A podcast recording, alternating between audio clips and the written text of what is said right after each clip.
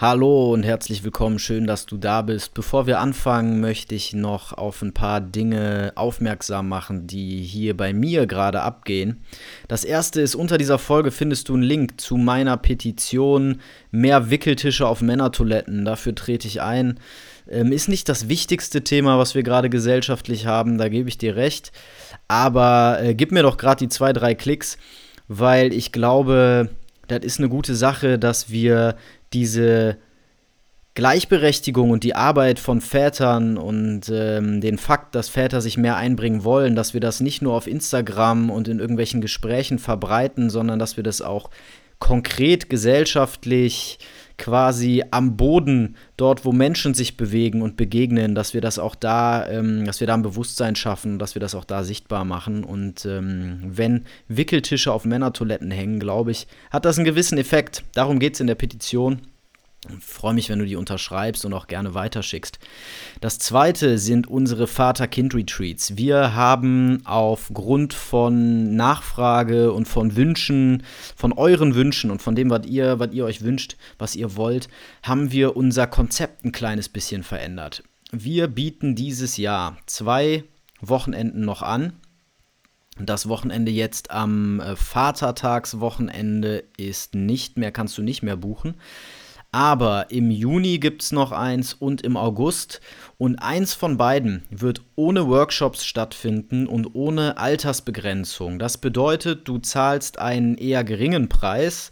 Ähm, kommst einfach vorbei mit deinem Kind, ganz egal wie alt das ist, ob das jetzt 16 ist oder ob das ähm, 32 ist oder ob das 2 ist und ähm, bringst aber deine eigene Verpflegung mit und wir machen keine Workshops dort. Wir werden natürlich so ein bisschen organisieren, so ein bisschen gucken, was wir machen. Aber das Ganze wird einfach ein gemeinsames Zelten, Grillen, Essen, schönes Wetter genießen, die Kinder lernen sich kennen, ein paar Outdoor-Spiele, in den Wald gehen und so weiter, Natur genießen. Das wollen wir anbieten, ähm, weil einige total Bock auf diesen Austausch haben und ähm, auf dieses Wochenende mit dem Kind, aber sind, haben, nicht so, haben nicht so Bock auf diese Workshops und so in die Tiefe zu gehen und sind auch nicht bereit, ähm, so viel Geld zu bezahlen, wie das andere Wochenende kostet, weil wir da natürlich eine Betreuung brauchen und die Verpflegung ist inklusive und ähm, natürlich arbeiten wir da dann auch ähm, hart in den Workshops, Chris und ich, und wollen da natürlich auch noch eine kleine Aufwandsentschädigung haben. Das heißt, wenn du richtig Bock auf Tiefe hast, wenn du deine Vaterschaft aufs nächste Level bringen willst, dann wählst du das Vater-Kind-Retreat. Und wenn du Bock hast, einfach mit uns ein Wochenende zelten zu gehen, ganz entspannt, dann ähm, wählst du die, das andere Wochenende aus. Welches im Juni stattfindet und welches im August ist noch nicht ganz klar, wird sich aber die nächsten Tage klären und dann findest du dazu alles auf der Homepage. Wenn du jetzt schon Fragen hast, dann äh, melde dich doch einfach bei uns und ähm, wir kriegen das hin. Ich sag dir dann, wo du mitfahren kannst und darfst und willst und so weiter. Außerdem ähm, komm in unseren Club der Väter, in unsere Zoom-Runde. Die ist immer noch relativ klein, das heißt, wir haben da immer noch einen sehr privaten und entspannten Austausch, kostenlos, alle zwei Wochen noch. Irgendwann wird es dann auch einen Monatsbeitrag kosten, einen kleinen.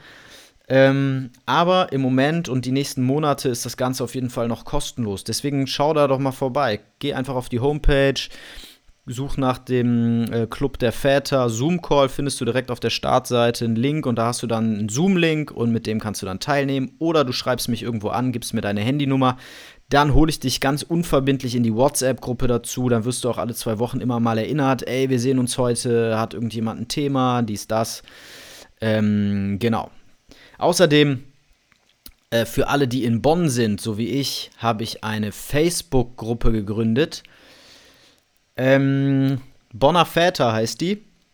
Such mich da mal, da sind erst fünf, sechs Leute drin, aber ich hoffe, das füllt sich dann auch mal und ähm, wir können uns dann irgendwie in Bonn connecten oder uns gegenseitig Bescheid geben, wenn da mal ein Event ist. Jetzt ist die Seite erstmal relativ unbelebt. Äh, es wird auch erstmal so bleiben. Da sollen erstmal einfach ein paar Leute rein und ähm, das soll sich füllen. Also, komm vorbei, wie gesagt, schreib mich an, hier über E-Mail, Instagram, was auch immer, lass in Kontakt gehen. Und ähm, ja, erzähl mir deine Geschichte, stell mir deine Fragen und gerne auch Impulse für weitere Podcast-Folgen. So, jetzt genug Gelaber. Es geht jetzt los mit äh, Politik, mit Familienpolitik. Viel Spaß.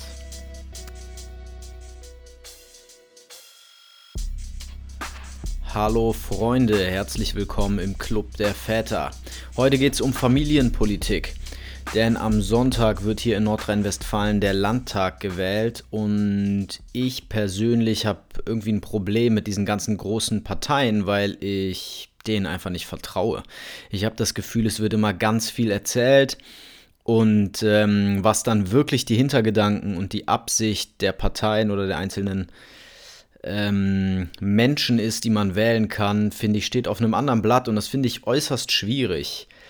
Ähm, deswegen suche ich immer nach kleineren Parteien, die irgendwie noch idealistisch unterwegs sind und die noch aus einer ehrlichen Motivation heraus ihre Sachen machen. Ja, ich sage noch, ich glaube, wenn man dann mal so richtig groß ins Geschäft der Politik einsteigt, dann muss man Kompromisse machen. Das ist mir völlig klar.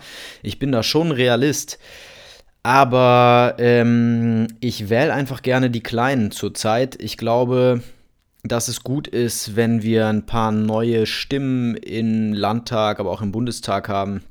Ich glaube, dass es gut ist, wenn wir neue Ansätze einfach mal in die Politik reinbringen und ein bisschen Druck aufbauen auf die Großen. Das halte ich grundsätzlich für eine gute Sache. Und ähm, deswegen schaue ich immer vor so einer Wahl, wen es denn da alles so gibt und bin jetzt auf die Lobbyisten für Kinder gestoßen, die LFK. Und das ist eine Partei, die sich ähm, ganz besonders für Familie einsetzt. Und das finde ich natürlich interessant, vor allem auch mit diesem Podcast. Ich glaube ja, dass viele Probleme, die wir, die vor allem Mütter zurzeit noch haben, Stichwort Mental Load und so weiter, vor allem politische Probleme sind. Und häufig wird dann auf Männern und Vätern rumgehackt, und gesagt, dass Väter sich irgendwie gemütlich machen. Das glaube ich nicht. Ich glaube, Väter leisten genauso ihren Beitrag, nur eben immer noch häufiger im Berufsleben, im Berufsleben, im Punkt Geld verdienen und so weiter und weniger in der Care-Arbeit. Das ist absolut richtig. Ähm, ich werde dazu demnächst auch nochmal eine große Folge machen zum Thema Mental Load. Da wird es um Gleichberechtigung in Familien gehen und so weiter. Da kriegst du meine Meinung nochmal ganz genau zu hören. Aber fürs Erste bin ich sehr gespannt, wie denn jetzt die Lobbyisten für Kinder an diese Problematiken herantreten wollen. Ich rede vor allem vom Steuersystem, was wir haben beispielsweise, ähm, was immer noch von einem Hauptverdiener ausgeht und es eben Familien schwer macht, zwei Menschen in 70% Stellen zu haben. Also Mutter geht 30 Stunden arbeiten, Vater geht 30 Stunden arbeiten. Ähm, eigentlich kein schlechtes Modell, aber steuerlich beispielsweise ist das natürlich einfach noch nicht cool geregelt. Das ist so ein kleines Beispiel. Ähm, ich habe deswegen die LFK angeschrieben und dann hat mich der Volker angerufen und hat gesagt, nee, hat er gar nicht, denn er hat gar nichts gesagt. Ähm, er heißt nämlich nicht Volker, er heißt Falco. Und ähm, vorhin, als ich ihn angesprochen habe, ist mir das auch passiert. Ich weiß nicht so genau was mit mir los ist, äh, schieben wir es auf Schlafmangel und ähm, so weiter. Also, der Falco hat gesagt, der Richtige für den Podcast und ja, jetzt unterhalten wir uns über das Wahlprogramm. Ähm, ich denke auch nach der Wahl, also wenn du jetzt äh, da reinschaltest und die Wahl ist schon vorbei, dann ist das Thema trotzdem interessant, denn erstens wird die LFK weiter bestehen bleiben und auch bundesweit antreten. Das heißt, ähm, du kannst einfach mal hier so ein bisschen live, live ist doch Bullshit, du kannst hier einfach mal dann so ein bisschen reinhören, was der Volker über deren Wahlprogramm und deren Ansichten und Ziele und Strategien und so weiter erzählt. Und des Weiteren werden wir natürlich einfach ein paar familienpolitische Probleme beleuchten, auch unabhängig jetzt von der Wahl und unabhängig von der Partei. Also, ich bin gespannt. Der Volker müsste jetzt jeden Moment hier bei mir im Zoom anklopfen. Viel Spaß beim Zuhören.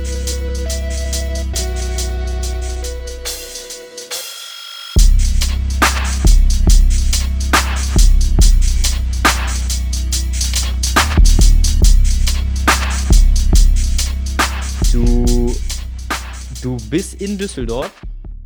Ich bin in Düsseldorf, genau. Bin jetzt hier auch richtig auf, auf Arbeit sozusagen. Aber du hörst dich so nordisch an. Ja, ich bin kein gebürtiger Düsseldorfer. Wo kommst du denn her? Ich komme gebürtig aus Hamburg. Ja, das hört man doch. Ja, ich, und das höre ich tatsächlich immer häufiger. Äh, mir, war das, mir war das gar nicht so klar. Äh, Hamburger denken ja immer, sie sprechen Hochdeutsch, bis sie dann vielleicht mal in, in Hannover und Umgebung äh, gewesen sind. Aber tatsächlich mhm. ist es so, seit ich äh, in Düsseldorf lebe, das ist jetzt seit knapp sechs Jahren der Fall, äh, das höre ich immer wieder so. Du kommst doch nicht von hier, ne? Nee, das, ich finde das sehr sympathisch. Ich äh, finde diesen nordischen Dialekte alle sehr, sehr cool. Ich weiß nicht, ich glaube, ich bin von, von Sendung mit der Maus von Captain Blaubeer geprägt oder so. Oh, ich ja. weiß nicht genau, wo das mhm. herkommt. Aber ähm, guck mal hier, meine Frau hat mir gerade noch so einen lecker Beeren äh, Schmusi gemacht oder sowas. Mann, du hast es gut. Ich habe es richtig gut, muss man echt gut. sagen. Ich habe es wirklich gut zurzeit. Mhm. Ich habe hier nur schnödes Wasser, aber auch, auch das kann reichen. Ja, das ist auch, äh, ist ja halt gesund, ne? Total. Keine Kalorien und so. Du bist selber äh, Vater von? Äh, zwei Kinder. Und zwar sechs, und sechs, genau, sechs und zehn Jahre alt. Ähm, die jüngere ist die Tochter. Die ist jetzt in der ersten Klasse, ist also relativ jung auch eingeschult worden mit fünf Jahren, ist aber komischerweise nicht mal die jüngste in der Klasse, da sind noch ein paar andere, die in ähnlicher Situation waren, hat mich echt ein bisschen gewundert. Klappt aber wunderbar, ehrlich gesagt, also zumindest von, von ihrer Seite aus. Also sie ist obwohl sie so jung ist, durchaus äh, einschulbereit gewesen und es wäre auch keine gute Idee gewesen, sie noch ein Jahr länger in der Kita zu behalten. Also ähm, von der Seite aus ist das eine, eine gute Sache gewesen. Ähm, mit dem Jungen wäre das mit Sicherheit ein Jahr zu früh gewesen. Mit fünf hätte ich den ungern in die Schule geschickt. Ich glaube, das ist auch nicht so ungewöhnlich. Es gibt da einfach so ein, so ein, so ein junges Mädchen, so einen gewissen Unterschied in der Entwicklung. Der ist jetzt mittlerweile ähm, zehn Jahre alt und wird jetzt ab dem Sommer auf die weiterführende Schule gehen. Ah ja, spannend. Meine Tochter wurde auch gerade eingeschult. Ist jetzt mhm. auch in der ersten Klasse. Das heißt, deine ist dann ein sogenanntes Kann-Kind, ja? Ich bin der Meinung, sie ist trotzdem ein Muss, soll, wie auch immer, Kind, ehrlich gesagt. Wann hat sie denn Geburtstag? Äh, 10. September. 10. September. Ich glaube, sie muss trotzdem, obwohl sie fünf Jahre alt ist. Bin mir sogar ziemlich sicher, aber nagel mich nicht drauf fest. Sie muss, obwohl sie fünf Jahre alt ist. Nee, ja. das kann irgendwie nicht sein. Also, so nach meinem Verständnis. Also, ich bin ja. immer wieder verwirrt. Ich rede da oft ja. drüber, weil ich in der mhm. Arbeit damit zu tun habe. Aber ich bin immer wieder verwirrt. Ich glaube, normalerweise werden Kinder, müssen mit sechs eingeschult werden. Es sei denn, die haben genau zum Schuljahresbeginn Geburtstag, dann können sie auch mal mit fünf eingeschult werden, wenn sie dann sofort sechs werden. Weißt ja. du? Mhm. Ähm, oder aber, wenn sie kurz vor dem Schuljahresbeginn sechs werden, dann können sie auch mal ausnahmsweise mit sieben eingeschult werden. Das sind so die Kann-Kinder. September wirkt auf mich jetzt aber zu weit vom Schuljahresbeginn weg. Das heißt, eigentlich wäre deine Tochter dann erst ein Jahr später eingeschult worden, normalerweise. Ja, ja nein, vielleicht? Vielleicht. Du, das recherchiere ich gerne nochmal nach. das, das ist ja auch nicht so wichtig. Bedarf unbedingt Erklärung. Hauptsache, der geht's gut. Ja, der geht es soweit gut. Also abgesehen davon, dass sie jetzt in der kurzen Zeit äh, ihre dritte Lehrerin hat, ähm, das, das kam jetzt nicht so gut an, aber hörte ich jetzt auch schon von anderer Seite, ist wohl nicht zwingend ein Einzelfall, ist natürlich gerade in der ersten Klasse echt nicht so das Setup, das man sich wünscht. Aber das, ja, sie kriegt das irgendwie ganz gut, ganz gut verarbeitet. Äh, ehrlich gesagt, für die Eltern ist das natürlich auch nicht immer ganz einfach, weil klar ist, dass natürlich dann doch auch relativ viel ähm, an Vermittlung auch zu Hause hängen bleibt. Klar, das ist ja auch eins von euren Themen, ne? Aber ja. dazu können wir später kommen. Ich wollte erstmal noch so ein bisschen abklopfen, ähm, was bei dir persönlich so geht. Ja. Ähm, was würdest du denn sagen, bist du für ein Vater? Ein extrem liebevoller, der sehr mhm. gerne äh, seine Zeit auch mit der, mit der Familie verbringt. Ähm, das ist mir tatsächlich auch sehr, sehr wichtig und da muss ich auch sagen, also Corona hat jetzt ja nicht nur positive Effekte gehabt, aber eben auch nicht nur negative. Ich muss sagen, ähm, was dieses ganze, diese Vereinbarkeit von Familie und Beruf angeht, hat das da durchaus auch einen positiven Effekt gehabt, weil mir das einfach die Möglichkeit gibt, das liegt natürlich auch an der Art, äh, also wie ich arbeite und in welcher Branche ich arbeite, wäre ich jetzt zum Beispiel im Einzelhandel beschäftigt, dann wäre natürlich dieser positive Effekt nicht in der Form handhabbar. Aber so habe ich die Möglichkeit, tatsächlich Arbeitsstunden auch in den Abend zu verlegen, was mir dann die Möglichkeit gibt, ähm, am späten Nachmittag zum Beispiel, wo ich sonst früher standardmäßig im Büro gewesen wäre, äh, mit den Kindern Zeit zu verbringen. Also das ist durchaus ein Plus und äh, das nehme ich auch natürlich gerne wahr. Ähm, so kommt es auch, dass ich jetzt mittlerweile Fußballtrainer bin in der Mannschaft meines Sohnes. Während Corona war es ja eine Zeit lang so, dass nur Fünfergruppen ähm, spielen durften. Es durften zwar insgesamt 20 Kinder ähm, Sport treiben auf dem Platz, aber halt immer nur in Fünfergruppen. Da waren dann natürlich irgendwie noch ein, zwei Trainer äh, für nötig und seitdem bin ich da jetzt äh, fest, fest mit verankert. Man kann durchaus über die Sinnhaftigkeit dieser Maßnahme diskutieren, oder? Das können wir, können wir auch gerne machen, ja. nee, das können wir auch gerne lassen. Weil es ist so viel. Also bei manchen Sachen frage ich mich so fünf Kinder auf dem Platz oder zwölf draußen. Ähm, ja, okay, irgendwas muss man auch machen. Ich will auch nicht da, ich will auch nicht der Entscheidungsträger da sein in der Situation, muss ich ganz klar sagen. Ähm, aber was du anschaust, was machst du beruflich? Ich bin im Online-Marketing. Also, mhm. ja. Spannend. Wir ah, das hast du mir schon erzählt. Wir vermarkten ähm, News-Titel, bekannte News-Titel und sorgen dafür, dass Werbetreibende bei uns in Echtzeit ihre Werbung schalten können und sorgen entsprechend dafür, dass das sogenannte Inventar monetarisiert wird, bestmöglich.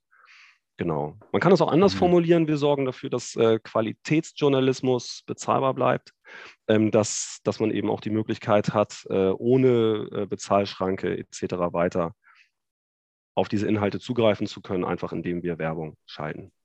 Ja, gute Sache. Ich, ich klicke immer gerne auf äh, Ja, bitte weiter mit Werbung.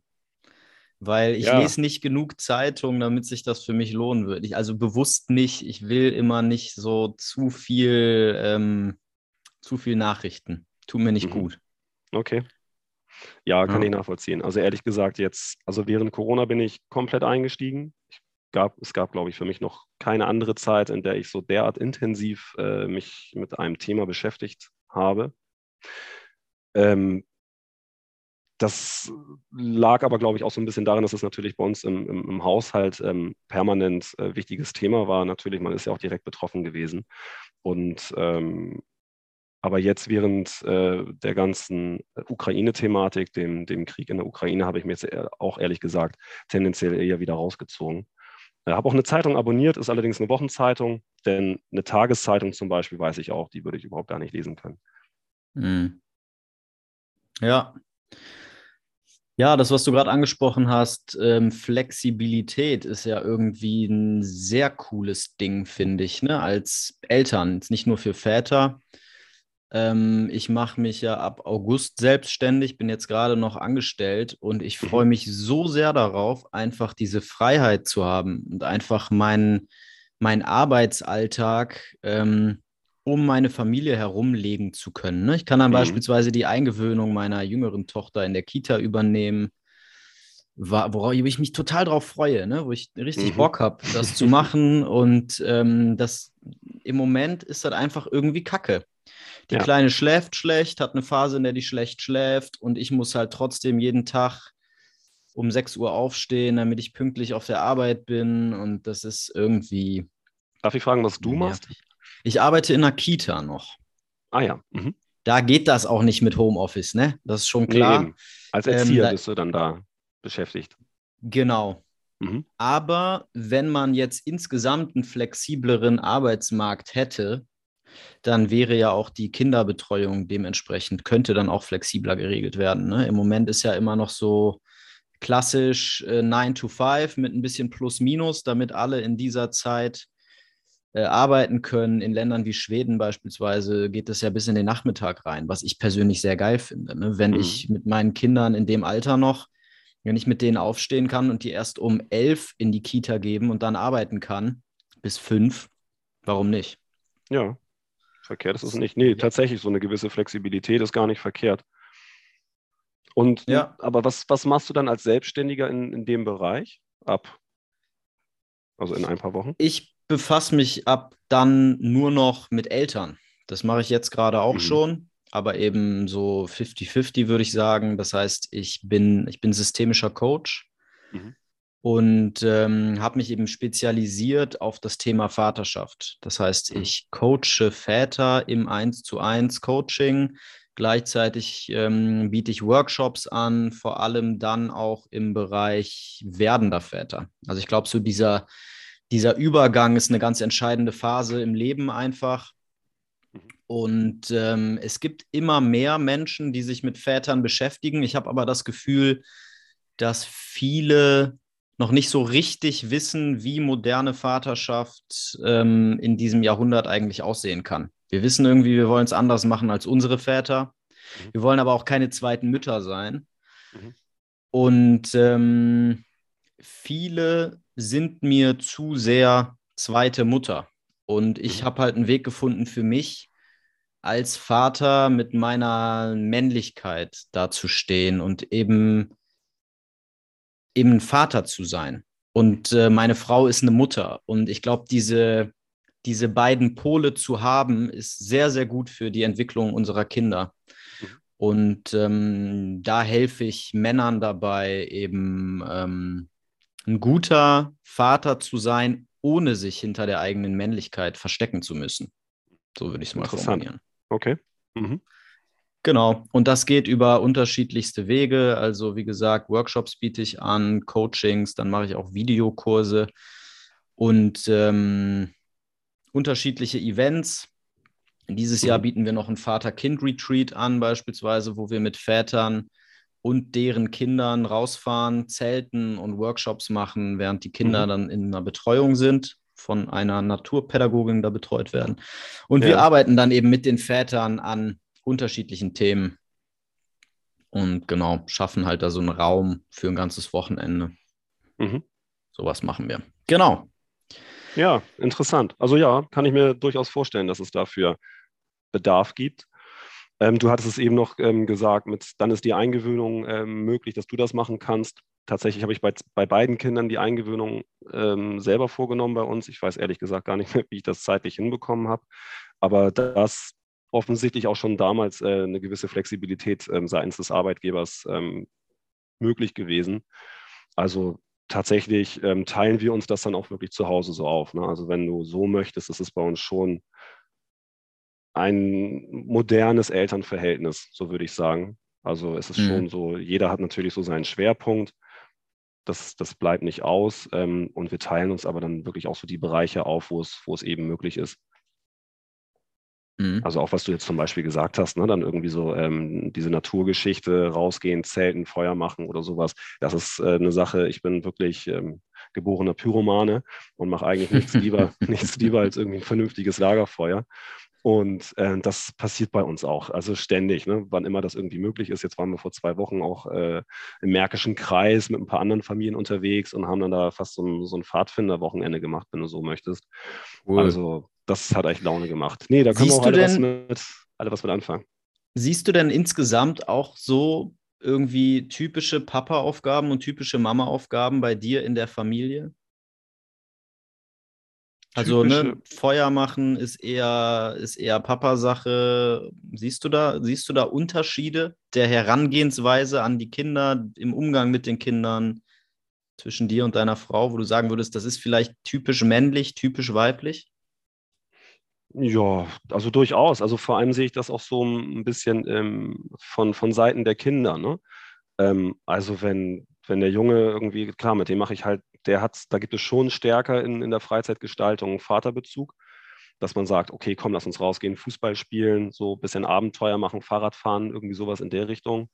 Ähm, eher so kreative Sachen, die dann so im Haushalt stattfinden, ist dann tatsächlich eher eine Mutter-Tochter-Geschichte. Ähm, ja. Es ist aber auch, aber man kann jetzt trotzdem nicht sagen, dass jetzt die Tochter ein Mutterkind ist und der Sohn ein Vaterkind ist, das auch nicht. Das teilt sich schon auch auf. Ne? Also ja, klar. Ja, also ich glaube, ich weiß gar nicht, ob das so sehr so geschlechterspezifisch aufzuteilen ist. Also mit Sicherheit ist das so zu teilen so. Ähm, aber das ist ja auch eine Frage der, der eigenen Sozialisation und vielleicht auch ein bisschen des Berufs, was man, was man ausübt. Meine Frau ist Pädagogin und hat wahrscheinlich da auch einfach einen viel besseren ähm, Bezug, wie man jetzt auch gerade in einer schwierigen Lernphase oder sowas, ne, also Klausurvorbereitung, wo ich dann vielleicht wirklich mal denke, alter Schwede, ne, ich, ich komme hier nicht weiter, ich verliere jetzt, glaube ich, erstmal selber die Nerven. Ähm, wo sie dann einfach einen besseren Bezug zu hat und die, die richtige Kommunikationsmittel findet, um zu sagen, ey komm, wir fangen jetzt hier einfach wieder mal von Ruhe, von vorne an, lehnen uns zurück und ne, das ist der Punkt. Dementsprechend teilen sich dann natürlich auch so aufgrund der unterschiedlichen Persönlichkeit die Aufgaben auch unterschiedlich auf. Genau, und darum geht's. Ne? Ich glaube halt, das ist, das ist so enorm wichtig, weil Familienleben halt ähm, durchaus auch fordernd ist ist es so wichtig, dass wir das schaffen in der Familie, dass irgendwie jeder Aufgaben übernehmen kann, die ihm liegen. Ne? Dass mhm. wir halt gucken, dass wir, wo liegen von wem die Stärken und ähm, und dass wir, ja, ich erlebe halt immer wieder Familien, die versuchen so krampfhaft alles 50-50 aufzuteilen. Und da bin ich dann oft kein Fan von, wenn ich mhm. merke, dass es irgendwie einfach nicht ähm, dem authentischen Ausdruck der Eltern entspricht. Warum muss mhm. ich mich zwingen, ähm, mit meinen Kindern zu malen und kreativ zu arbeiten, wenn das weniger meine, mein Ding ist mhm. und das die Mutter aber total gerne macht, dann, äh, ja. dann ist das doch optimal. das ist doch, ist doch super cool, wenn man das so hat. Ähm, wenn dein Sohn jemanden zum Fußballspielen hat und deine Tochter jemanden zum Basteln hat, wer wer ist, ist ja egal. Aber dass man sich das dann so aufteilt, ist, glaube ich, eine, eine gute Sache. Ja, Wie bist macht du denn? Keinen kein Sinn zu sagen, Schatz, heute machst du das Lagerfeuer. Ich hm. hasse Lagerfeuer machen. Ja, ja genau. genau. Das ist jetzt trotzdem. aber aber das, also das erlebe ich tatsächlich so, mhm. ne? In Familien. Tatsächlich. Immer wieder. Und ich glaube, das ist, eine, ist auch eine Frage von Sozialisation. Ich glaube, irgendwie, wir lernen halt, also wir, wir verstehen Gleichberechtigung dann vielleicht so ein bisschen falsch. Ähm, wir wollen alle Gleichberechtigung und wir sind natürlich alle ein Riesenfan davon, dass irgendwie niemand irgendwas nicht machen darf, was er eigentlich machen will. Mhm. Aber genau, also man kann das Ganze auch übertreiben. Also am Ende geht es ja darum, dass, dass alle irgendwie happy sind ja, das ist auf jeden Fall schon mal ein ganz gutes Ziel, denke ich. Nee, wir ja. wollen da ja auch keinem, keinem Rollenbild oder einem Klischee entsprechen oder irgendwie, weil es jetzt vielleicht gerade zeitgemäß ist, dies oder das zu tun, sondern äh, das ist ja aus unserem eigenen Verständnis heraus. Natürlich leben wir ja auch äh, in der Gesellschaft, natürlich werden wir ja auch beeinflusst. Aber trotzdem geht es ja eigentlich viel mehr darum, was man so an, an eigenen Antrieb mitbringt, was man selber für, für richtig hält und dann eben auch wirklich, wie es, wie es am ehesten umsetzbar ist. Ne? Was sind denn so für dich die größten Herausforderungen als Vater? Eieiei. Gibt es keine?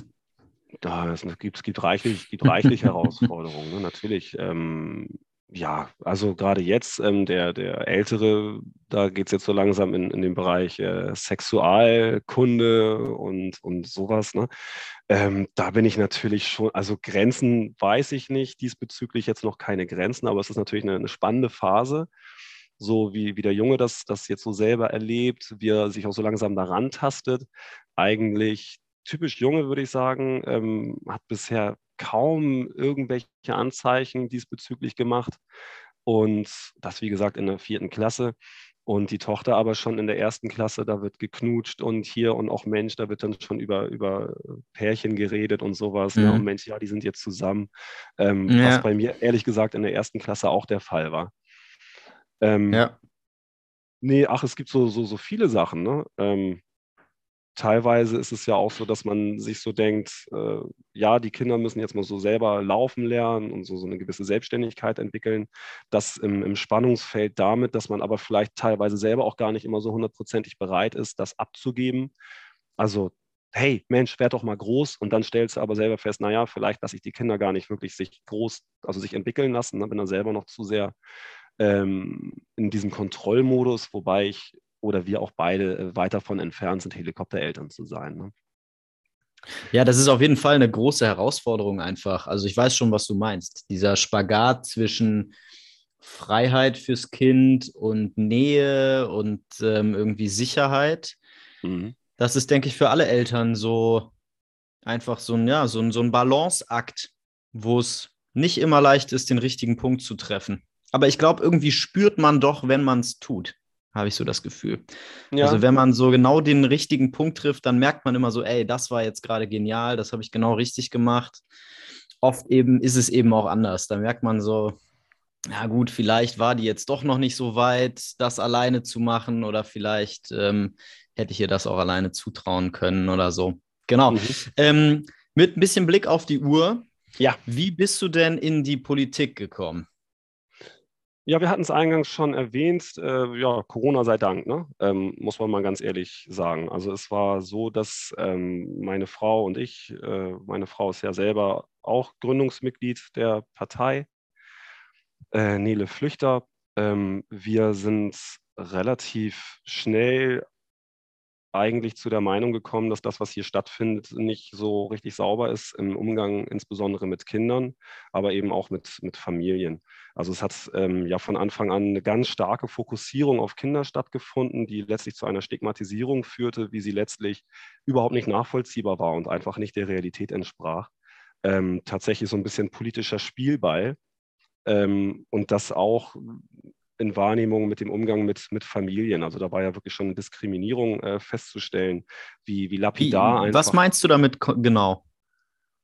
Naja, also ähm, der, der erste Punkt mit der Stigmatisierung, Kinder sind Virenschleudern und, und so dieser, dieses ganz klassische, dass, dass Kinder einfach dafür, äh, dafür verantwortlich sind, dass sich das Virus extrem verbreitet ähm, dann sind ja Schulen auch relativ zeitig geschlossen worden. Es gab andere europäische Länder, da sind Schulen nie geschlossen worden. Dann sind aber die Kneipen wieder geöffnet worden, als die Schulen noch geschlossen waren. Äh, auch jetzt erleben wir immer noch einen totalen Maßnahmenkatalog äh, an einzelnen Schulen. Hamburg hat, glaube ich, jetzt gerade erst gestern die Testpflicht äh, ausgesetzt. Äh, wozu befürchten ist, dass es in ein paar Wochen dann aber wieder auf, äh, aufgelebt wird oder also ich, du weißt, was ich sagen will. Ja. Ähm, also tatsächlich sind ja äh, Schulen zu totalen Hochsicherheitstrakten verkommen, ähm, wo dann auch immer versucht wurde, wir brauchen aber hundertprozentige Sicherheit, was ich per se für einen völlig falschen und lebensfremden Ansatz halte. Bam. Gefällt dann, mir gut, was du sagst. Ja, ist ja so. Du bekommst keine hundertprozentige äh, Sicherheit hin und das kann auch einfach kein, kein Ziel sein.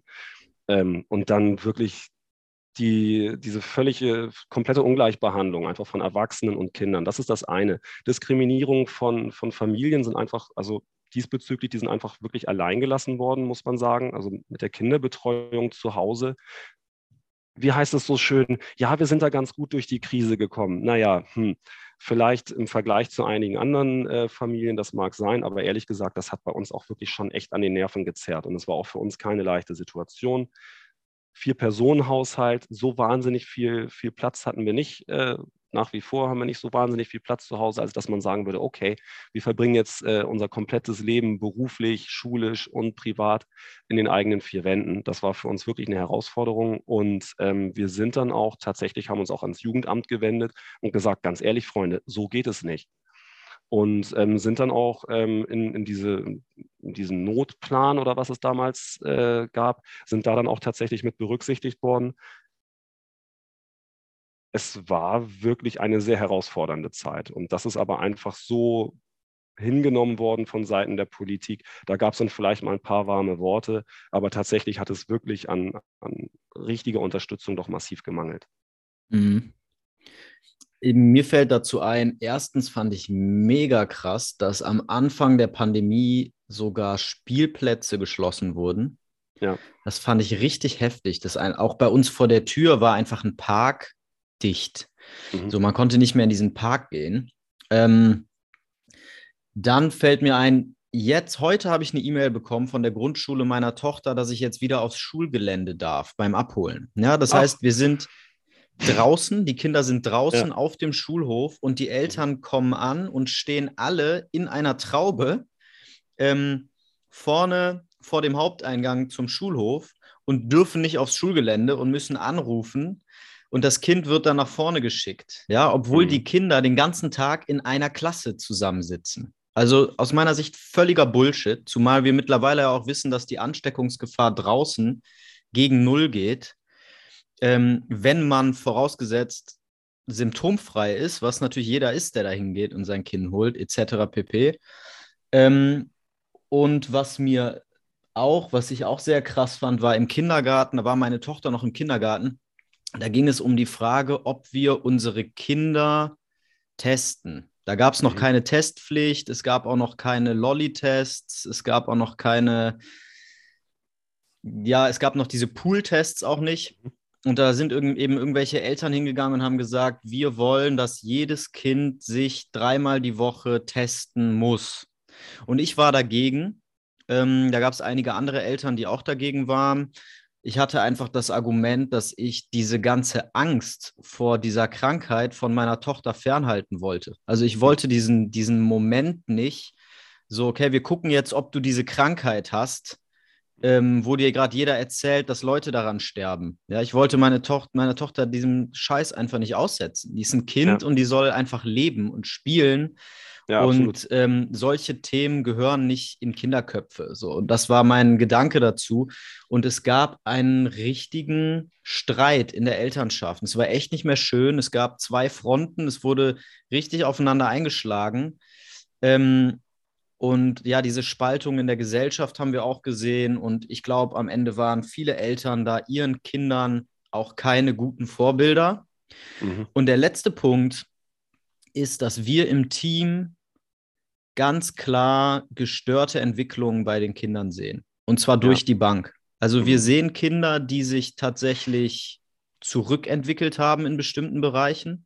Ja ähm, die lange nicht in der Kita waren, dann wiedergekommen sind, ähm, die wieder in die Hose machen, obwohl sie das vorher nicht mehr gemacht haben, die plötzlich ja. nicht mehr gut mit der Schere umgehen können und so weiter. Und wir sehen auch bei vielen Kindern, ähm, dass die Entwicklung einfach ein bisschen ausgebremst wurde, dass sie sich nicht so gut entwickelt haben, wie sie das hätten können. Ja. Und das wurde nie, und das hat mich so gestört. Also, wie gesagt, ich will nicht der Entscheidungsträger sein am Ende, aber es wurde nie in die Debatte mit aufgenommen. Mhm. Und das hat mich so gestört. Es wurden nie irgendwie die, die Kosten für Kinder, für Familien, aber auch für, auch für Erwachsene ähm, mit psychischen Problemen und so weiter. Das wurde irgendwie nie in die Rechnung mit aufgenommen, hatte ich das Gefühl. Es wurde immer mal erwähnt am Rande, aber am Ende ging es immer nur um, um Corona-Zahlen. Mhm. Und das fand ich irgendwie untransparent und zu einfach und wie du gesagt hast, medienwirksam. Ne, du hast irgendwie gesagt, auf den, auf den Köpfen der Kinder wurde, wurden dann so politische Kämpfe ausgetragen. Ja, die sind einfach wirklich zum, zum Spielball der Politik gemacht worden. Ne? Also du hast dann einfach in, in Bereichen reguliert, wo es total sinnlos war, wo du es aber machen konntest. Du hast die ganze Zeit über Schulen gesprochen. Ähm, dabei waren die Schulen nie Treiber der Pandemie. Ähm, Kinder waren nie wirklich ernsthaft betroffen. Und du sagst, ja, da möchte ich ja selber nicht Entscheider sein. Das höre ich von sehr vielen Leuten. Und das kann ich auch nachvollziehen. Natürlich ist es keine leichte Situation und natürlich muss man da wirklich mit viel Verantwortung ran und man kann da auch viel falsch machen. Und wenn du da was falsch machst, da willst du natürlich auch echt nicht der Verantwortliche für sein. Ne? Keine Frage. Trotzdem muss ich aber auch ganz ehrlich sagen, es sind ja so viele Entscheidungen, naja, jetzt muss ich vorsichtig sein, was ich sage, ne? also nicht bewusst falsch getroffen worden, das vielleicht nicht, aber es ist bewusst der, das Augenmerk auf Bereiche gerichtet worden, von denen man wusste, äh, dass die überhaupt nicht relevant sind. Und äh, die, die vulnerablen Gruppen, wenn man jetzt äh, sagt, zum Beispiel hier in, in Pflegeheimen oder sowas, wenn da das Virus einmal eingeschleppt wurde, dann hatte man plötzlich ein ernsthaftes Problem. Und äh, da hat sich dann das Virus nämlich wirklich massiv ausgebreitet. Und da hast du dann auch wirklich gesehen, oha, es gibt eine Bevölkerungsgruppe, die massiv von diesem Virus ähm, gefährdet ist. So, ich weiß gar nicht, ich habe mir lange diese Zahlen nicht mehr angeguckt. Ich bin der Meinung, das Durchschnittsalter der Corona-Toten ob nun an oder mit, äh, liegt, glaube ich, immer noch bei 84 Jahren, so, so etwas in, in der Range. Die, die Zahl der, der Corona-Toten bei den unter 19-Jährigen, ich weiß, ist die härteste Währung. Ne? Es geht nicht nur um Tote, aber einfach um so, so einen Vergleich zu haben. Ähm, es sterben mehr äh, Kinder und Jugendliche in dem Alter bei, bei Schwimmunfällen, bei Badeunfällen. Ja. Also um da mal so, so ungefähr äh, eine Relation reinzubekommen. Und ja. trotzdem haben wir die ganze Zeit äh, über Kinder und Jugendliche gesprochen, über die Maßnahmen, die es unbedingt an den Schulen und, und Einrichtungen äh, für Jugendliche umzusetzen gilt. Ähm, und das war eine bewusste Entscheidung, von wem auch immer. Aber ich wäre sehr gerne, ehrlich gesagt, in der Situation Entscheider gewesen oder hätte zumindest ein Wort äh, gehabt, das auch äh, Gehör findet. Denn ähm, da hat mir das Gegengewicht gefehlt. Das hat auch ein bisschen mit der medialen Berichterstattung zu tun, überhaupt keine Frage, ist aber auch letztlich Konsequenz des Strategiepapiers der, der Bundesregierung dürfte dir eventuell auch bekannt sein, aus dem März 2020, als es wirklich darum geht, wie gehen wir mit dieser Pandemie um. Das wird auch immer wieder äh, in, in, längeren Artikeln, die wirklich versuchen, von der Pike auf das ganze Thema nochmal aufzuarbeiten. Woher kam denn überhaupt diese Strategie? Äh, wie kam es denn, dass wir Kinder so im Fokus hatten? Und das liegt tatsächlich an diesem Strategiepapier. Ich habe es nicht vorliegen, so gesehen schlecht vorbereitet. Hätte man sich denken können, dass es hier nochmal zum Einsatz kommt. Da ging es Kann ja, ja jeder sich angucken. Also äh, die Leute können ja Google benutzen. Und es sollte tatsächlich zunächst unter Verschluss gehalten worden, das ist dann geleakt worden und mittlerweile kriegst du das dann auch auf Abgeordnetenwatch und wo auch immer und tatsächlich auch, also selbst äh, etablierte Medien wie, wie Focus, Spiegel etc. haben das auch immer wieder mal dann so im kritisch Revue passieren lassen. Da ging es dann wirklich darum, ähm, dass Kinder dann dafür verantwortlich sind, dass die Großeltern qualvoll ersticken und, und was macht das mit den Kindern und so weiter. Und ja, das war ja, tatsächlich genau die Marschrichtung der Politik. Der Herr Drosten hat ja auch einen Podcast gehabt, der, der recht äh, populär war. Ähm, da gibt es ja auch eine Analyse, welche Themen sind wie oft genannt worden und Kinder und Schulen waren einfach massiv überproportional äh, Thema ähm, in der Debatte, völlig unverhältnismäßig, denn in diesem Umfang haben Kinder überhaupt keine Rolle gespielt für die Verbreitung des Viruses oder als irgendwelcher Problempunkt während der Pandemie. Ja, gehe ich 100%ig mit. Und du hast recht. Also ähm, der Satz, ich bin froh, dass ich da nicht Entscheidungsträger bin, ähm, insofern stimmt das nicht. Also ich glaube auch, dass meine persönliche Stimme in dieser Debatte gut gewesen wäre, allerdings erst zu einem späteren Zeitpunkt. Also ähm, ich glaube, jetzt mittlerweile haben wir einfach, wir wissen einfach eine ganze Menge über dieses Virus jetzt und davon mhm. sprichst du ja auch, ne? Am mhm. Anfang der Pandemie, also ich beziehe mich zum Beispiel dann auf die geschlossenen Spielplätze und so, ja. Mhm. Am Anfang wusste man einfach noch relativ wenig ähm, und da ist es dann einfach auch sauschwer, glaube ich, Entscheidungen zu treffen. Aber mittlerweile oder seit einem Jahr oder so, ja, oder spätestens seit Omikron, mhm. ähm, ist es, glaube ich, nicht mehr besonders schwierig, vernünftige Entscheidungen zu treffen. Und ich habe eben auch das Gefühl, dass einfach, das hast du so ein bisschen auch gesagt, dass einfach Fakten über, überlesen wurden, vergessen wurden, nicht mit, mit einbezogen wurden. Zum Beispiel, dass es junge Menschen kaum betrifft. Und ähm, ja, das war ja auch stark. Teil, Teil dann noch der ganzen Impfdebatte zum Beispiel, die dann ja auch völlig ausgeartet ist ne, oder eine völlig falsche Richtung eingenommen hat. Ähm, als dann auch die STIKO ähm, die, die Empfehlung gegeben hat, so ja, okay, kann man machen. Ich habe mich immer gefragt, also für mich persönlich hat sich ehrlich gesagt diese Impffrage von, also anfangs vielleicht, also ich möchte erst noch mal was anderes sagen. Ganz am Anfang, als du nicht wusstest, was, was, mit was für einem Virus du es zu tun hast und du vielleicht irgendwie an so Horrorszenarien aller aller Ebola oder sowas, wenn du davon ausgegangen bist, dann gab es ja noch die wirklich ähm, beeindruckenden Bilder aus Bergamo, äh, Wuhan, dann hatten wir Ischgl und so weiter. Das Ganze hat sich massiv ausgebreitet. Ähm, die Zahl der Toten ist massiv gestiegen. Wenn man sich die Kurven so im Nachgang nochmal anschaut, dann ist, steht völlig außer Frage, dass man da handeln musste. Und ich glaube, die allerwenigsten machen ähm, der Regierung und den äh, politischen Entscheidungsträgern Vorwürfe, dass sie so gehandelt haben. Zumindest in dieser ersten Phase. Denn es wäre mhm. extrem fahrlässig gewesen, natürlich dort überhaupt nichts zu machen. Ja. Ähm, so das völlig unbenommen und da ist, glaube ich, auch wirklich keiner so, so hundertprozentig ernsthaft sauer. Aber das, die, die Wut wächst dann tatsächlich mit der Zeit.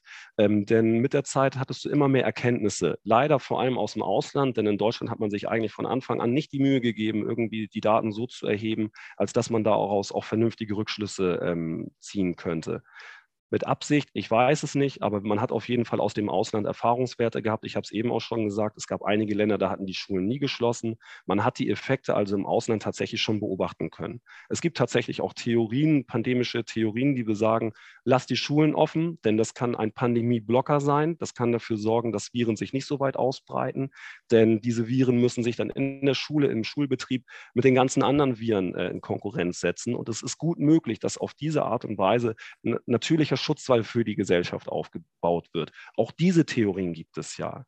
So, aber wir ja. haben uns da leider echt eher in so eine Zero-Covid-Geschichte ähm, tendenziell vergaloppiert.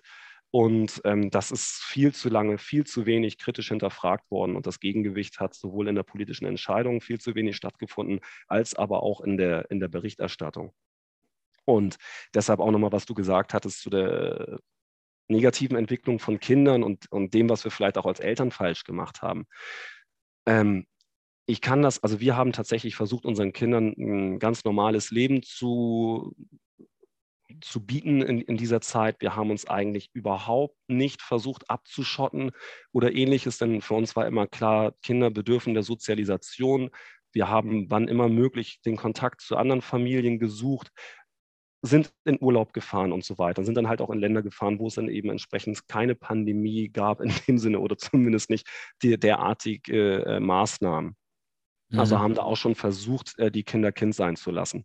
Trotzdem kann ich das wirklich verstehen, dass viele Eltern einen anderen Weg gegangen sind und tatsächlich aus, aus Angst und Rücksichtnahme die Kinder tendenziell ein bisschen isoliert haben und eben nicht das normale Leben weitergelebt haben.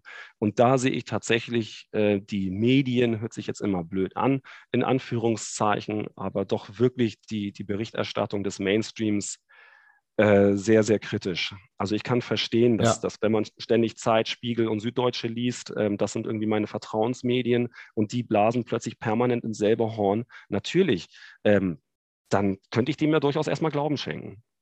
Ja, und ähm, das überträgt sich, also hat sich auf die Gesellschaft übertragen und deswegen war es mega schwierig, sich auch nur dezent kritisch zu irgendwelchen Maßnahmen zu äußern, ne? weil man ja, gleich in so. so eine Ecke Verschwörungstheoretiker, äh, Schwurbler war so ein schöner Argumentkiller-Begriff irgendwie. Ähm, und ich habe mir auch eine Zeit lang in der Zeit äh, die Kommentare unter den Artikeln ähm, oh, durchgelesen. Ja. Großer ich, Fehler. Das, das mache ich immer noch. Oder hör damit auf. Hör sofort damit auf. Weil, nee. ey, das, also es hat mich kaputt gemacht, muss ich ja. sagen. Also, weil ich, ich habe in meinem Leben, also ich meine, du bist politisch aktiv und so, für dich ist das vielleicht, hat das auch noch mehr Bezug zu deiner, zu deiner jetzt Parteiarbeit.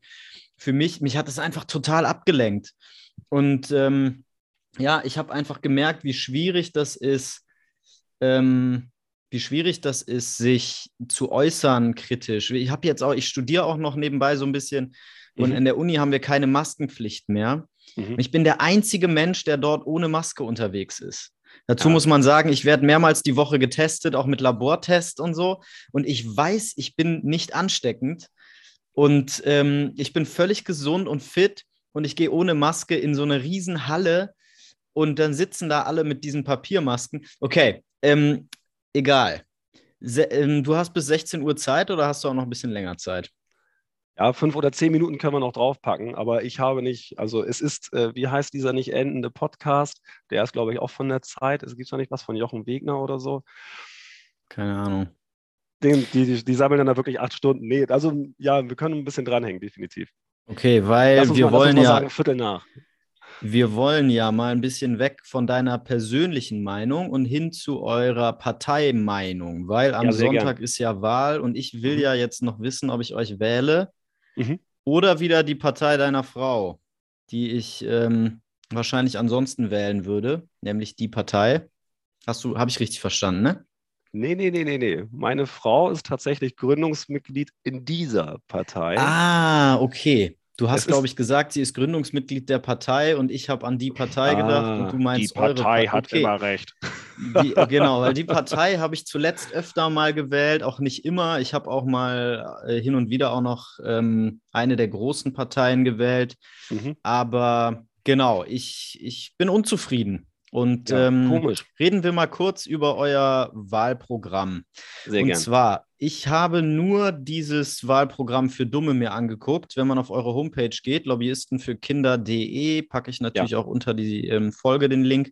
Mhm. Dann kann man direkt Wahlprogramm oder Wahlprogramm in einfacher Sprache, heißt es hier ganz freundlich ausgedrückt. Das habe ich mir ja. natürlich durchgelesen. Natürlich. Weil ich habe ja keine Zeit. Und äh, ja, Punkt 1, da geht es um Kinderrechte. Mhm. Ähm, Kinder haben Rechte, wir möchten, dass diese Kinderrechte immer eingehalten werden. Ähm, klingt für mich ein bisschen wie ein schöner Satz, ähm, wo sicher niemand was gegen hat, aber was heißt das denn genau? naja, es, es gibt ja auch die UN-Kinderrechtsbestimmung. Äh, und ähm, dass die auch entsprechend Anwendung äh, finden und ähm, dass es eben das Recht auf frühkindliche Entwicklung gibt, etc. Dass also Kinder tatsächlich in ihrer Persönlichkeit und in ihrer Entwicklung geachtet werden und äh, als vollwertige Mitglieder der Gesellschaft gesehen werden. Ähm, mhm. Hast du denn, hast du den Valomaten denn gemacht? Nee, ich mache keinen Valomaten mehr. Ich, Mach das ich vertrau, doch mal. Ich vertraue auch dem Valomaten irgendwie nicht mehr. Du scheinst recht, recht misstrauisch so zu sein, okay. Ja, ja ich weiß nicht. Also ich habe ich hab, ähm, komische Dinge über den Valomaten gehört, sagen wir es ja. mal so. Was? Und okay. also mir ist irgendwie egal, ich, ich, weiß nicht, mal abgesehen von komischen Dingen, die ich darüber gehört habe. Ähm, weil das glaube ich auch nicht immer, wenn mir irgendwer komische Dinge über irgendwas erzählt. Ja? Aber ich beantworte irgendwie 20 Fragen zu politischen Themen und dann sagt mir der Valomat, was ich wählen soll. Und das Problem, was ich dabei habe, ist, dass der Valomat sich ja an den ähm, Parteiprogrammen orientiert. Ja. Aber nur weil eine Partei irgendwas im Parteiprogramm stehen hat, heißt das ja noch lange nicht, dass sie das auch machen. Mhm. Und das ist mein großes Problem. Ja, ich finde Parteiprogramme von einigen Parteien ziemlich cool. Nur ähm, konkret in der Umsetzung bin ich dann doch immer ziemlich enttäuscht. Ja. Und merke, dass ich da verarscht werde einfach. Ne, das Parteiprogramm hört sich gut an und ähm, am Ende kommt aber Scheiße bei raus. Sage ich jetzt mal so lapidar. Ja, Deswegen mache ich den glaube ich, ganz, ganz gut auf den Punkt gebracht. Tatsächlich, was ich bei dem ähm, Valomat ähm, wirklich kritisiere, ähm, das sind die vorgegebenen Themen. Also es ist ja immer ein Ausschnitt aus der, der großen Welt, der gesellschaftlichen Themen. Teilweise ist da für mich auch schon ein falscher Fokus gesetzt und, und die mhm. Auswahl mhm. der Themen ist schon tendenziös. Ähm, ja, ja, kann ich nachvollziehen. Ja. Trotzdem weiß ich nicht, vielleicht ist es trotzdem ganz, ganz gut so zur, zur grundsätzlichen Einschätzung. Ich habe den Wahlomaten jetzt nochmal gemacht. Tatsächlich fand, ist auch unsere Partei ganz oben gewesen. Das war das letzte Mal nicht so. Äh, auf Platz zwei war dann die MLPD. Äh, ehrlich gesagt, so stark linksgerichtet hatte ich uns jetzt gar nicht so, so wahrgenommen. Aber also ich habe den Wahlomat bei, bei all der Kritik ähm, daran jetzt durchaus nochmal ähm, gerne genutzt. Vor allem mhm. dann, wenn du eben auf, die, ähm, auf das Ergebnis alle Parteien gehst. Ähm, das, was du beschrieben hast, ja klar, ähm, ich habe ja auch eigentlich alle großen Parteien durch. Ich weiß gar nicht, ähm, also zuletzt also ich habe wirklich alles durch. Ich bin massiv enttäuscht, insbesondere, insbesondere von den Linken. Die habe ich immer sehr, sehr gerne gewählt. Ich bin so von meiner sozialen Ausrichtung, von meiner Sozialisation her, aber auch von meinem Gleich, äh, von meinem Gerechtigkeitsgedanken ähm, wirklich ein linken Wähler, muss man echt sagen. Aber mhm. die sind ja genauso weggebrochen in dieser ganzen Pandemie wie alle anderen großen Parteien. Da muss man vielleicht nochmal die Ausnahme nehmen bei der FDP, ähm, denen die, diese, die, die DNA der, der Liberalen, denke ich, so ein bisschen geholfen hat, diese Grundrechtseinschränkung nicht ganz so kritiklos hinzunehmen und noch ein bisschen ja. versuchen, ein Gleichgewicht zu, zu behalten aus, aus Pandemiepolitik und tatsächlich den, den Grundrechten, die wir ja nun mal haben und die ja nun auch nicht ohne Grund Grundrechte heißen. Ja, voll. Ich glaube, die F also ich sage immer, die FDP ist eine Partei, die ich nicht unbedingt jetzt an der äh, Macht haben will als stärkste Partei, die ich aber immer in der Diskussion haben will. Mhm. Weil, also ich glaube, ähm, ja, ist ein interessanter an diesem Punkt. liberalen Ansatz, der ist einfach wichtig. Es ist wichtig, dass wir den haben für mhm. genau solche Fälle. Und ähm, ja, ich war auch, ich war auch sehr dankbar für die Haltung der FDP in der, in der ganzen Pandemie. Aber lass uns noch mal ein bisschen über das Wahlprogramm reden, bevor das so ja, ganz bitte. untergeht, weil das habe ich den Leuten nämlich versprochen. Ähm, also ich sehe jetzt mal hier Punkt 1, Kinderrechte ist mehr so eine grundsätzliche Haltungsfrage. Ich sehe da jetzt noch nicht so ganz konkrete Dinge. Ähm, Vielleicht das macht es auch Sinn. Später wird das konkreter. Du kannst auch parallel auch noch auf das originäre Wahlprogramm gehen. Da steht es halt um die, äh, da ist es nochmal anders formuliert, klar, sonst hätten wir nicht zwei unterschiedliche. Da geht es dann mhm. eben wirklich um die vorrangige Berücksichtigung der Kinder im Sinne der UN-Kinderrechtskonvention bei allen Entscheidungen. Ja, ja, ja. Da haben Und wir letztens in der, in der Einrichtung, also in der Kita, in der ich arbeite, haben wir ein Schutzkonzept gemacht. Ja. Und ähm, da sind mir da so einige Sachen zu begegnet auch. Und ähm, Genau, wir haben auch festgestellt, wie schwierig das einfach ist, äh, Kinder zu schützen. Also ja. wenn wir merken, dass Kinder echt äh, misshandelt werden, beispielsweise mhm. in dunklen Räumen eingeschlossen werden, mhm. ähm, dann haben wir kaum, also wir haben eigentlich gar keine Handhabe. Mhm. Wir können eigentlich nichts tun, um dieses Kind zu schützen. Zumindest nicht ähm, kurzfristig, also nicht schnell und ähm, es muss schon eine ganze Menge passieren. Deswegen wichtiger Punkt, mega wichtiger Punkt. Ähm, worüber das, ich aber unbedingt ja. noch sprechen will, ist das mhm. Finanzielle. Ja. Ähm, weil was mich sehr interessiert, also Steuererleichterung von Familien haben wir hier, mhm. ähm, Anhebung des Kindergeldes, mhm. Erhöhung der Attraktivität von Ausbildung in Teilzeit, mhm. ähm, Reduzierung der Wochenarbeitszeit von Berufstätigen mit Kindern mhm. bei mhm. vollem Lohnausgleich. Also ich verstehe das richtig. Ne? Ich arbeite keine 40 Stunden mehr, sondern ein mhm. bisschen weniger, bekomme aber das volle Gehalt, weil ich mhm. Kinder habe. Mhm. Ähm, und dann als letzten Punkt, der das irgendwie zusammenfasst für mich oder beziehungsweise der es interessant macht, Förderung der gesellschaftlichen Akzeptanz aller gelebten Familienmodelle. Was ich nämlich erlebe in meiner Arbeit, ist ähm, viel Rumgeschreie und Rumgehacke auf Vätern.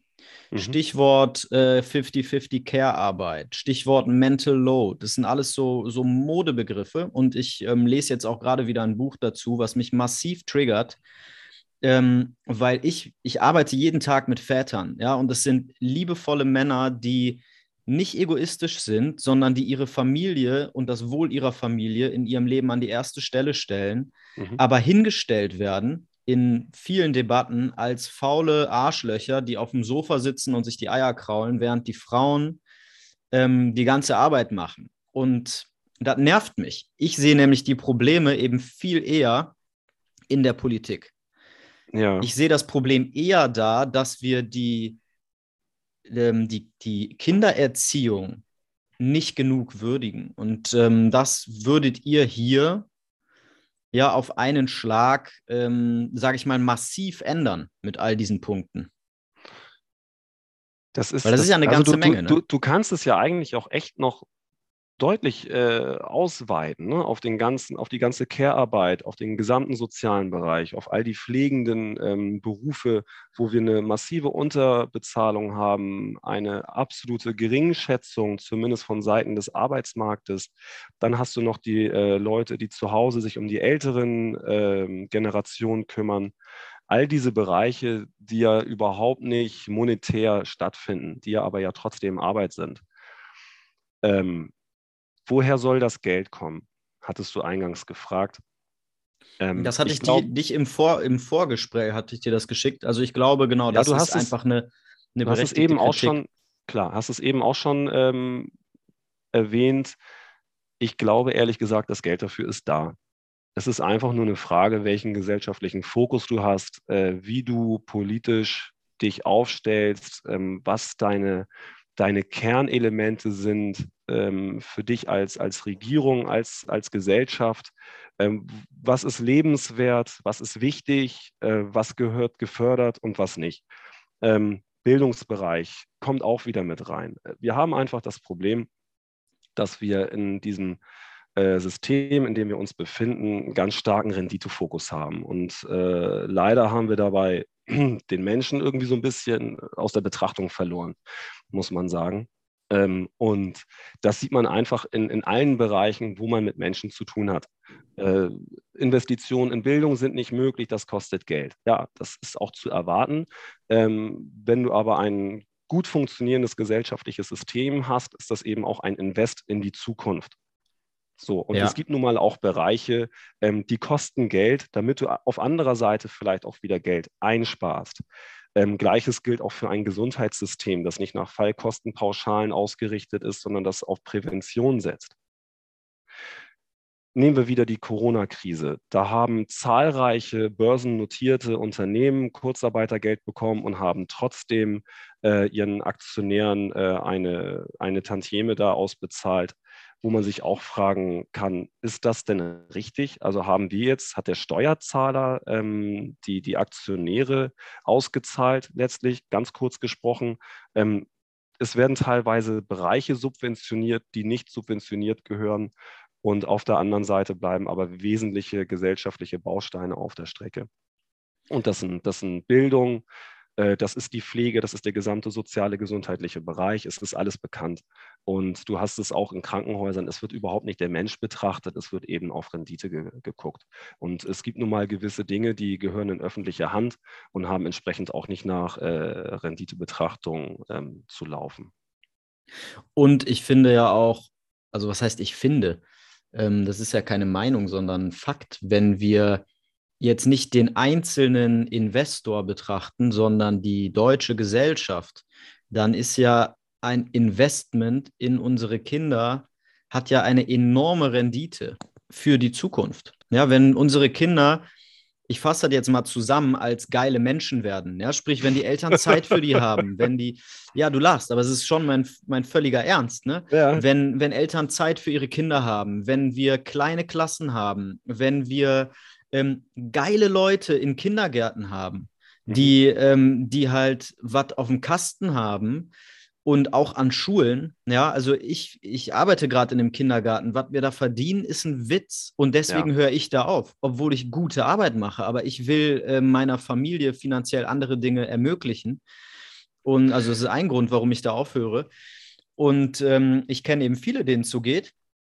Gleichzeitig ähm, Burnout und der ganze Kram, der riesen, riesengroßes Thema ist in der Branche, weil Menschen viel zu viel arbeiten und eben das auch müssen und dann nicht mal sich ein cooles Leben finanzieren können. Also zurück zu meinem Punkt. Nehmen wir an, wir ja. Eltern haben mehr Zeit für ihre Kinder. Wir haben gute mhm. Kräfte, gut ausgebildete Kräfte in Schulen, in Kindergärten und so weiter das wird dazu führen, dass wir weniger Arbeitslose haben, wir werden weniger Kriminalität haben in der Zukunft, wenn diese Kinder erwachsen sind. Wir werden ja. mehr gute Ideen haben, ja, mehr Entrepreneure, mehr Selbstständige, die geile Ideen haben, die Unternehmen aufbauen, ähm, weil, also, und das ist ja alles hinlänglich bekannt, welchen Einfluss Bildung, Erziehung und so weiter auf die Persönlichkeit, aber auch auf die kognitive Leistungsfähigkeit und so weiter von Menschen hat.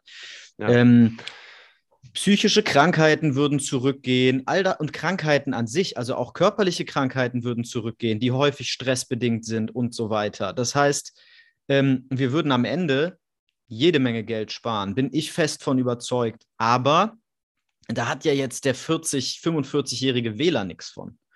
Ne, weil der ist ja dann in Rente, der kriegt das im Zweifel dann nicht mehr so richtig mit, beziehungsweise denkt da vielleicht jetzt gerade nicht so richtig dran mhm. ähm, sondern ja, denkt vielleicht eher an andere Themen.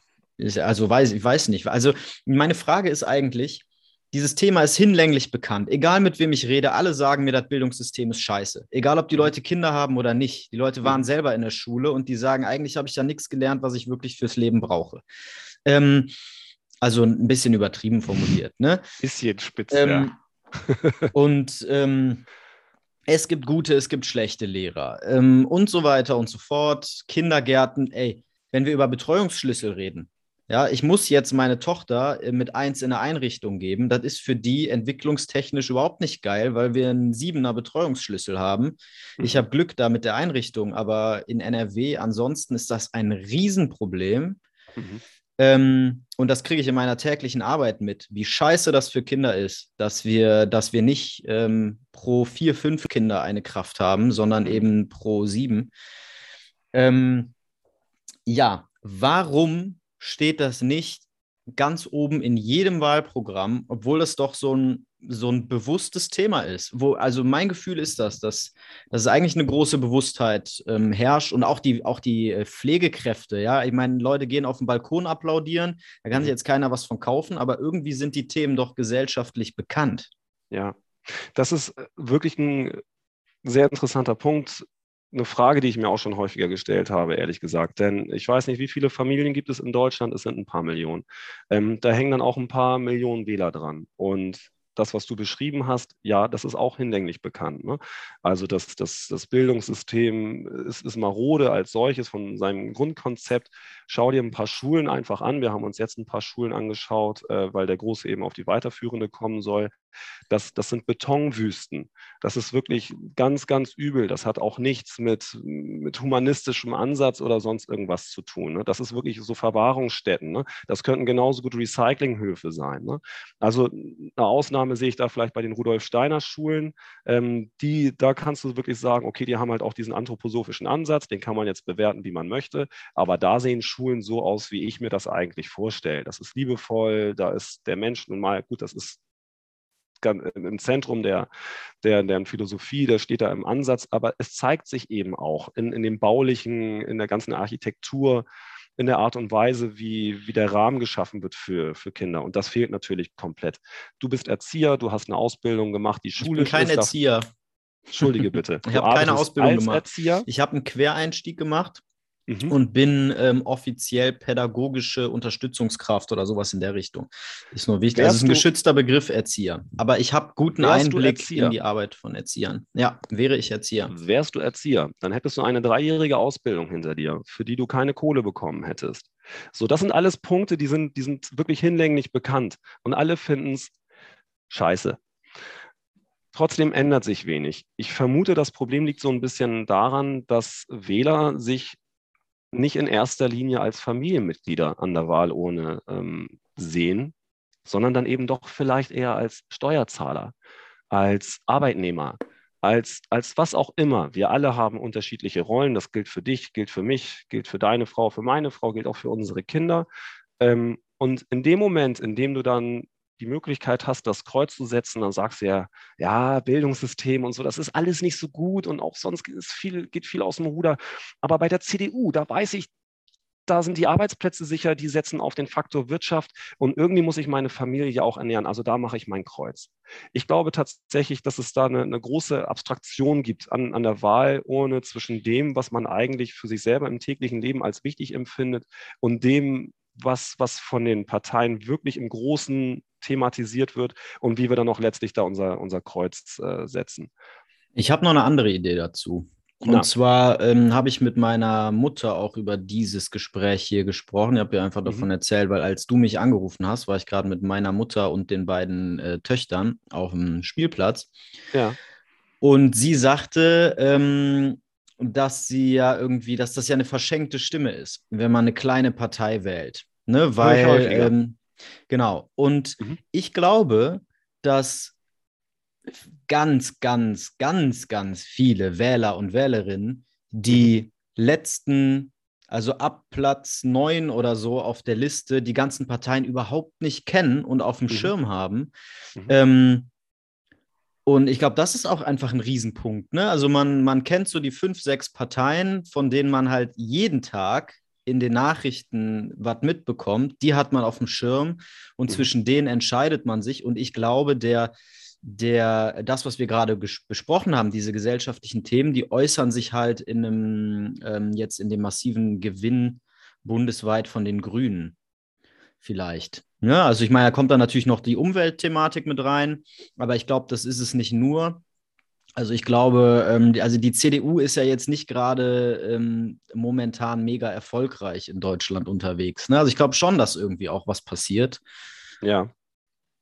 Ja, aber ich glaube, wie gesagt, also die kleinen also Parteien das, ja, ähm, haben dieses, halt wie, da. Wie heißt es so schön? strategisch wählen oder was? Mhm. Ähm, hatte ich jetzt auch gerade, ja, das ist tatsächlich, ist definitiv ein Punkt und auch keinen, den ich äh, so richtig, also ich kann das nachvollziehen, aber ich neige eigentlich nicht dazu, das selber auch zu machen und ich kann auch nicht dazu raten. Ähm, ich halte es für eine gute Sache, die tatsächlichen Wahlverhältnisse oder das tatsächliche Stimmungsbild vielmehr auch als Wahlergebnis abgebildet zu sehen. Denn sonst kommst du nie weiter. Du kannst immer sagen, ja, das ist jetzt das kleinere Übel. Ähm, das war jetzt auch gerade mit der, mit der Wahl in Frankreich, aber das führt dann vielleicht auch wieder zu weit. Nee, ähm, tatsächlich ist es so, wenn ich der Meinung bin, dass die Tierschutzpartei meine Partei ist, weil ich denen als einziger Partei wirklich abnehme, dass die sich für grüne Themen einsetzen, verdammte Axt, dann sollte ich da auch wirklich mein, mein Kreuz setzen, auch wenn die dann vielleicht nur bei 1,8 Prozent oder sowas landen. Wenn das aber jeder täte und tatsächlich genau seiner eigentlichen Präferenz entsprechend wählen würde, dann hätten wir den Effekt, dessen, wahrscheinlich noch nicht in der nächsten Wahl, aber ich bin mir sicher, spätestens in der Wahl darauf, denn du siehst dann ja schon wirklich, ach Mensch, du hast dann einfach viel, viel mehr ein klares Stimmungsbild. Und wenn deine kleine Partei eben nicht bei 0,2 Prozent landet, sondern jetzt LFK, Mensch, das erste Mal bei einer, Landes-, bei einer Landtagswahl NRW dabei, die landen bei, ich weiß nicht, wo unser Potenzial ist, aber wenn also wir haben mehr Potenzial als 17, 17 Prozent. also ich erinnere an die Schild-Partei, die hat damals im Jahre 2001 aus dem Stand raus über 20 geholt. Hm, das glaube ich ein bisschen. Ich glaube, ich glaube, das ist also der Punkt, den du, den du am Anfang gesagt hast. Das ist das Entscheidende und das ist auch genau immer mein Argument. Ich will doch nicht dass meine Stimme, also es geht doch nicht darum, dass meine Stimme gewinnt. Es geht doch nicht darum, dass ich in irgendeinem Team bin, was am Ende gewinnt, sondern es geht darum, dass so eine Wahl, Demokratie funktioniert dadurch, dass wir ein Stimmungsbild der Leute bekommen in so einer Wahl. Ja. Und wenn nun mal zwei Prozent der Leute sagen, ähm, Familie ist jetzt das Thema, dann sind da 2% der Leute und dann ist das ein Stimmungsbild. Und wenn das 12% ja. der Leute sind, sind das 12%. Aber wenn das eigentlich 12% sind, aber 10% wählen die Grünen oder die SPD, weil sie sagen, ja, mein, meine Stimme ist ja sowieso verschenkt, dann ist Für das kleinere Übel, ne? um etwas anderes zu verhindern, ja vielleicht auch. Mhm. Ne, du sagst dann irgendwie so, ja, nee, hier, also den, den, den Kuchati, den will ich auf keinen Fall. Ne? Jetzt, jetzt gebe ich dem, dem Wüst meine Stimme, damit mhm. der das auf keinen Fall wird. Ja, solche, solche taktischen Erwägungen kann man nachvollziehen und ist vielleicht auch bei der Erststimme, keine Ahnung, ob das so komplett falsch ist, ich weiß nicht. Aber ich bin schon, schon wirklich ein Freund, grundsätzlich nicht nur bei Wahlen, da wirklich äh, ein ehrliches, ein ehrliches äh, Meinungsbild irgendwie abzugeben. Ja, Mann. Und das ist halt ein Prozess. Ja. Wahrscheinlich. Ähm, ich muss noch eine kritische Frage stellen, weil ähm, die wird einigen auf der Zunge liegen. Also ich gehe noch mal ganz kurz ja. das Wahlprogramm durch, um äh, den Leuten einfach noch so ein bisschen, die jetzt keinen Bock haben, sich das durchzulesen, aber das interessant finden. Ähm, neben dem, was wir jetzt schon besprochen haben, geht es, das ist wahrscheinlich auch klar geworden, um eine grundlegende Bildungsreform, also ähm, mehr Personal, besser ausgebildetes Personal, bessere Räumlichkeiten, ähm, kleinere Klassen, ähm, Förderung der Kompetenzentwicklung der Kinder ist, denke ich, auch relativ klar. Ähm, Förderung der beruflichen Ausbildung zum Beispiel, ein Ausbau der Angebote zum Berufseinstieg. Mhm ähm, perspektivische Verlängerung der Grundschulzeit auf sechs Jahre, wie in Berlin und Brandenburg, ähm, finde ich mega geil. Haben, haben, wahrscheinlich viele nicht so auf dem Schirm, aber ähm, man muss sich einfach überlegen, für die, die noch jüngere Kinder haben, ähm, wenn die Kinder zehn sind, ist das viel zu, also es ist zu jung. Wenn ich mit zwölf Jahren überlegen kann, auf welche Schule geht mein Kind, auch als Lehrer, mhm ähm, ist das viel geiler, gehe ich hundertprozentig mit, ähm, spricht auch irgendwie so gut wie nichts dagegen, außer dass man halt ein bisschen was arbeiten muss. Geht um auch einfach in die Richtung mehr gemeinsames Lernen ne? und weniger Separierung in bestimmte Voll. Klassenbereiche. Und ich finde auch immer diese fünfte, sechste Klasse an der weiterführenden Schule, ich studiere auf Lehramt, ne, ich habe ja vorhin mhm. gesagt, dass ich nebenbei studiere, ich habe auch schon an der einen oder anderen Schule unterrichtet ja. und ganz, ganz viel ähm, Nachhilfe gemacht. Und diese fünfte, sechste Klasse sind irgendwie für mich auch auf der weiterführenden Schule eine eigene Kategorie. Also mhm. dann ab der siebten, wo so die Pubertät reinkickt, geht es irgendwie erst, also es ist eine andere Kategorie. Fünfte, das sechste Klasse passt viel besser in die Grundschule. Die Orientierungsstufe, bin ich der Meinung, so wird sie genannt. Ja, genau. Richtig. Ähm, ihr fordert äh, Zugang zum Präsenzunterricht, dass der gewährleistet wird. Klar, hast du, denke ich, auch relativ klar gemacht.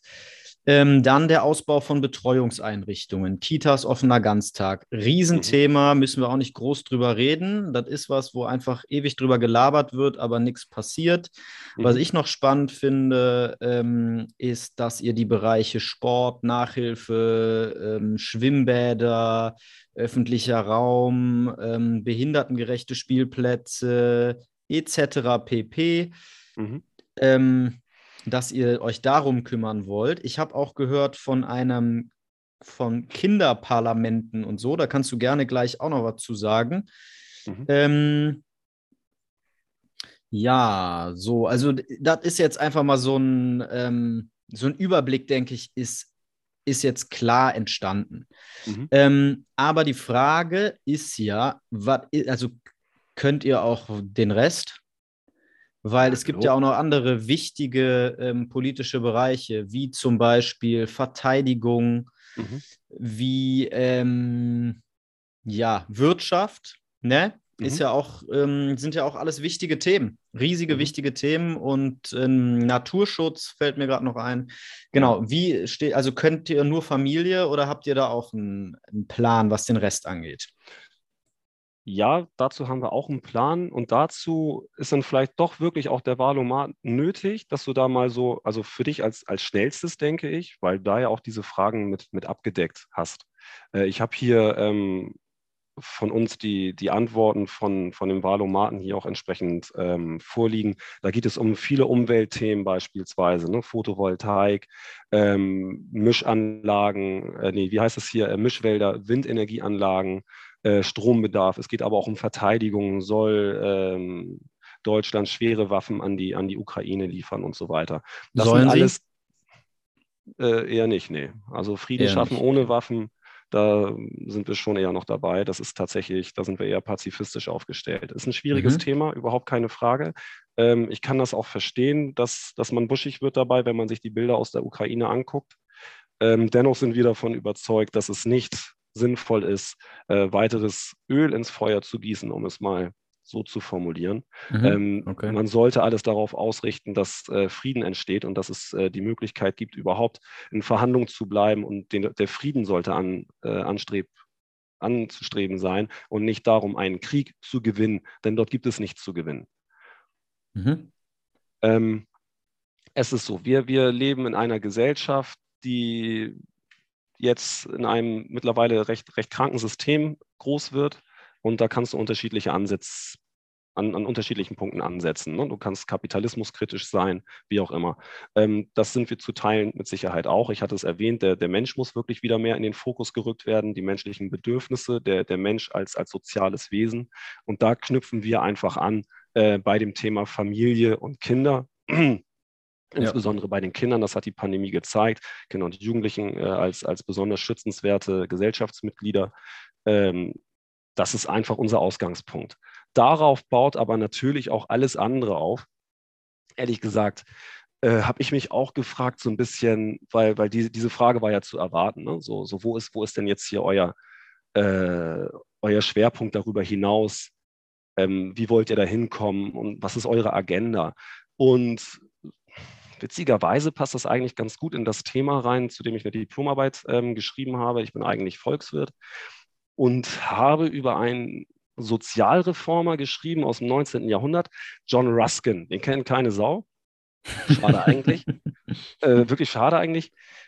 Und äh, bei ihm ging es darum, er wollte zu der Zeit der Industrialisierung, der, der wurde halt groß zu, zu Adam Smith und als Arbeitsteilung und sowas gerade Thema war, Mhm. Und äh, für ihn ging es darum, einen objektiven Wertmaßstab zu finden. Das ist nach wie vor immer wieder mal ein Thema, das die, das die Theorie beschäftigt. Es gibt halt keinen objektiven Wertmaßstab. Du hast dann irgendwann versucht, mit Gold und so zu arbeiten, aber es ist alles Tünnef, bringt es nichts. Ja. Du bist dann irgendwann dazu gekommen, okay, ist eine Sache von Angebot und Nachfrage. Die, die Sachen haben als solches für sich keinen Wert.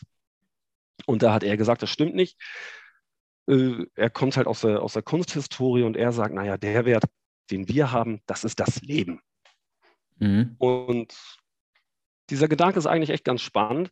Und äh, eigentlich kann man, das klingt jetzt natürlich sehr pathetisch, ne? aber wenn man so diesem, diesem Gedanken folgt, würde ich fast sagen, das ist auch so ein bisschen Wesen des, äh, des, des Programms äh, von, von den Lobbyisten für Kinder. Denn wenn man diesen Gedanken weiterspielt, kommst du dann auch wirklich in, in, alle gesellschaftlichen Bereiche, in, in, alle Themen, die du jetzt angesprochen hast. Das geht dann ja. im Bereich äh, Verteidigung, Umwelt, Wirtschaft und so weiter. Und wenn du da dann eben nicht Rendite als oberstes Ziel ausgibst, sondern das, was sind denn Maßnahmen, die, die lebensfördernd sind oder die auch vielleicht für ein gesellschaftliches Miteinander äh, förderlich sind. Wenn du das so als, als Frage mitgibst, dann weiß man, glaube ich, auch in den meisten Fällen ganz gut, was unsere Antwort ist auf die Frage ähm, zu den einzelnen Themen, auch im Valomat. Nochmal ja. sage ich es nicht. ja, ich denke, ich denke auch, das ist relativ klar. Ähm, mhm. Also ich zumindest habe das Gefühl, in den Bereichen, wo wir jetzt noch nicht detailliert drüber gesprochen haben, weiß ich grob, in welche Richtung ihr wollt. Also es, mhm. ist, es ist ziemlich klar und ziemlich eindeutig. Ihr seid auf jeden Fall eher links von der Mitte. Ähm, und ich finde eben auch, es ist ja auch vollkommen okay, okay, dass ihr einen Schwerpunkt habt. Also ich finde, ähm, als Hatten Partei. Die jetzt, auch mal. Genau. Ich finde eben als Partei, die, äh, die antritt im Landtag, in der Landtagswahl jetzt als neue Partei, ihr seid 21 gegründet, habt jetzt mhm. was, 120 Mitglieder oder sowas, habe ich irgendwo gelesen, allerdings nicht bei euch direkt, sondern in irgendeiner anderen Quelle. Es dürften, es dürften ein paar mehr sein. Wir haben ja auch nicht nur den Landesverband äh, NRW. Ursprünglich ähm, kommt das ganze Thema ja aus Bayern und wir haben uns dann nachträglich ah. als Landesverband gegründet. Frag mich nicht, nagel mich nicht fest, aber mehr als 120 sollen sein. Also ihr seid auf jeden Fall eine neue kleine Partei und ähm, es geht ja ähnlich wie bei der FDP, ja, es geht ja nicht darum, dass ihr jetzt direkt an die Spitze ähm, Nordrhein-Westfalens gewählt werdet, sondern dass ihr eine Stimme kriegt. Mhm. Dass, ihr, dass ihr ein paar Sitze kriegt. Das ist irgendwie meine große Hoffnung jetzt nach diesem Gespräch. Ähm, weil ich einfach finde, Familien sind viel wichtiger in der Gesellschaft und auch diese ganzen Berufe um die Familien herum, von denen du gesprochen hast, sind viel wichtiger in der Gesellschaft, als sie tatsächlich gewürdigt werden. Definitiv. Und das ist, das ist scheiße. Also ich bin ein riesiger Fan von Demokratie und von Kapitalismus. Ich komme mhm. aus einer, aus einer relativ ähm, linken Jugend heraus, so wie glaube ich viele, wo ich fast marxistisch unterwegs war. Mittlerweile sehe ich das mhm. komplett anders. Ich halte mhm. Marxismus für übelst gefährlich mhm. und Kommunismus sowieso. Ähm, aber der Kapitalismus und die Demokratie, in der wir leben, die ich so liebe, hat trotzdem immer noch einfach viele Fehler. Und das, das Ideal, was dahinter steht, ist halt eigentlich das Geile und dem will ich mich mehr annähern. Und ähm, ich finde es problematisch, wenn Menschen Fonds verwalten und Geldbeträge hin und her schieben und dafür sich den Arsch voll Kohle verdienen, während Menschen, die anderen Menschen den Arsch abwischen, ähm, froh sind, wenn sie sich noch eine Wohnung leisten können mit einer Familie in der Stadt. So, und das ist echt ein Problem mhm. aus meiner Sicht. Und deswegen, ähm, warte kurz, mache ich jetzt hier mein Kreuz Ach. für euch. Live, live und direkt. Live und direkt, während du dabei bist. Ich habe nämlich hier meinen Stimmzettel liegen. Ja, mehr mehr geht ja nicht. Mehr geht ja nicht. Hast du, Hast du mehrere von den Zetteln da? Lobbyisten für Kinder. So. Zack. Hier, guck. Liste 26. Genau. Platz Nummer ja, 26. Äh, Erststimme weiß ich noch nicht, da seid ihr nicht vertreten, da gucke ich mir nochmal an. Nein. Mhm. Ähm, aber ja, ich finde es geil, was ihr macht. Ja, vielen Dank. Also vielen Dank auch äh, hier die Möglichkeit von dir bekommen zu haben, äh, dass wir uns so, so, ein bisschen vorstellen können, ein bisschen was zu, unserer, zu unserem Wahlprogramm, zu, zu unserer Ausrichtung zu sagen. Ja, super. Ja, Und ich habe auch Dank natürlich eine, für deine Stimme. Ne? Ich habe, du kannst auch noch mir eine Stimme geben. Ja. Und zwar, jetzt muss ich nur kurz hier ähm, das nochmal suchen. Mhm. Ich habe eine Petition gestartet. Ja. Vor einer Weile. Mhm. Und zwar geht es da um geht es da um mehr Wickeltische auf Männertoiletten. Ei Karamba, ja. Wie findest du das denn?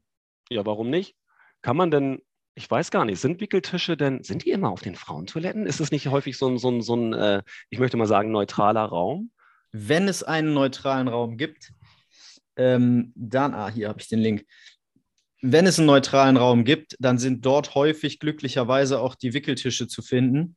Ja. Ähm, allerdings ist das immer noch viel zu selten der Fall. Und häufig gibt es gar keinen. Und ich bin dafür, und das könnt ihr auch in euer Wahlprogramm aufnehmen. Hier darfst du erstmal unterschreiben und natürlich äh, über all eure E-Mail-Verteiler schicken. Ja. Ähm, 87 Leute haben es schon unterschrieben. Das nächste Nein, Ziel ist 100. Aha. dann tauchen wir irgendwo weiter oben auf, frag mich nicht. Ähm, es geht in, am, im Prinzip geht es einfach darum, das, was wir gesellschaftlich wollen, häufig auch mhm. mal ähm, in der Praxis umzusetzen. Das ist irgendwie der, der Punkt, den ich habe. Ähm, alle reden darüber, dass ähm, Väter sich gleichberechtigt einbringen sollen und alle finden das super und ähm, es gibt Jubelgeschrei von allen Seiten, aber in der Realität sieht es immer noch anders aus. Ich war gestern mein Kind wickeln in einem Restaurant und die hatten gar keinen Wickeltisch und der Typ hat mich angeguckt. Er wusste überhaupt nicht, was ich von dem will. Und ich habe dann mein Kind da auf dem Tisch im Restaurant gewickelt und naja, ich glaube, es gibt ähm, bessere Möglichkeiten. Jetzt ist der Falco rausgeflogen, aber da ist er wieder. Ähm, und Wer ich war's? fordere. Ja. Ich ähm, fordere im Prinzip in dieser Petition, dass Wickeltische mhm. einfach gefördert werden. Also, dass ihr dem, dem kleinen Bar- und Restaurantbesitzer ähm, ein paar Euros zuschiebt, damit der einen Wickeltisch aufhängen kann. Am, Im besten Fall an einem neutralen Ort und ansonsten aber bitte auf beiden Toiletten. Alles klar, machen wir. Geil, danke. Dann, Falco, vielen Dank für das Gespräch. Ja. Und äh, viel Erfolg bei der Wahl bin gespannt, was bei rumkommt. Ich auch. Philipp, hab vielen Dank. Hat mir viel Spaß gemacht. Dann Alles hören Gute. wir hoffentlich nochmal voneinander. Yes, gerne. Bis dann. Mach's gut. Bis dann. Mach's gut. Ciao. Ciao.